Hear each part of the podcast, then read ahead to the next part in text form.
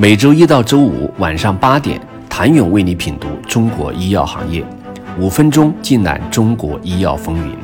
喜马拉雅的听众朋友们，你们好，我是医药经理人、出品人谭勇。做传统工艺做不了的反应，挣传统工艺挣不到的钱，省传统工艺省不了的资源，解决传统工艺解决不了的问题。面向行业许下豪言壮语的背后。是凯莱因二十余年在工艺变革上沉淀、革新、进化之后的底气，也是其布局下一个二十年所依赖的最重要的资本。如今，凯莱因还组建了一支精兵队伍，不但拥有的国内外顶尖专家顾问团队，还组建了凯莱因科学顾问委员会与凯莱因发展战略专家委员会，其中不乏诺贝尔化学奖得主。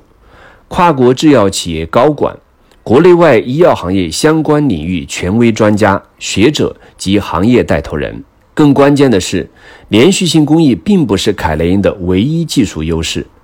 电化学、光化学、生物酶催化、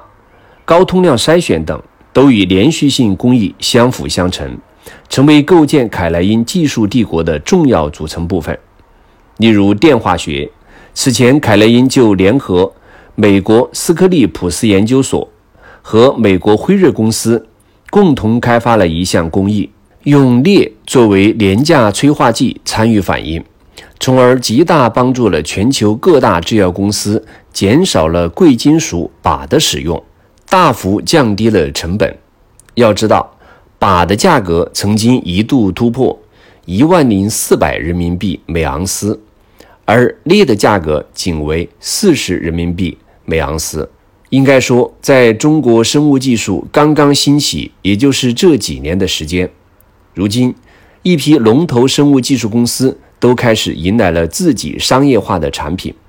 这就意味着，原来仅需要完成实验室级别的产能，如今已经完全不够用了。摆在创新药企面前的是三个问题：第一，药品如何能快速的生产出来？第二，药品如何能高质量的生产出来？第三，从实验室到产能放大这一过程中，如何规避掉种种风险？而这恰恰是像凯莱因这样的 CDMO 公司最擅长的事情。在帮一家本土明星新药公司做临床申报时，凯莱因凭借着在各环节上的丰富经验积累，成功的将原本需要三个月左右的现场核查缩短至了三十天，从而大大加快了新药的上市步伐。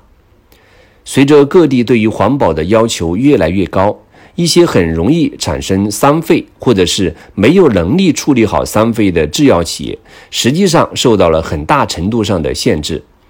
谁能够处理好这个问题，一定程度上谁就掌握了市场的主动权。因此，相较于营销变革、创新变革来说，工艺变革同样是一件必须要进行的事情。未来二十年将是属于医药工艺的时代。祝喜马拉雅听众朋友们双节快乐！我是谭勇，十月十二号见。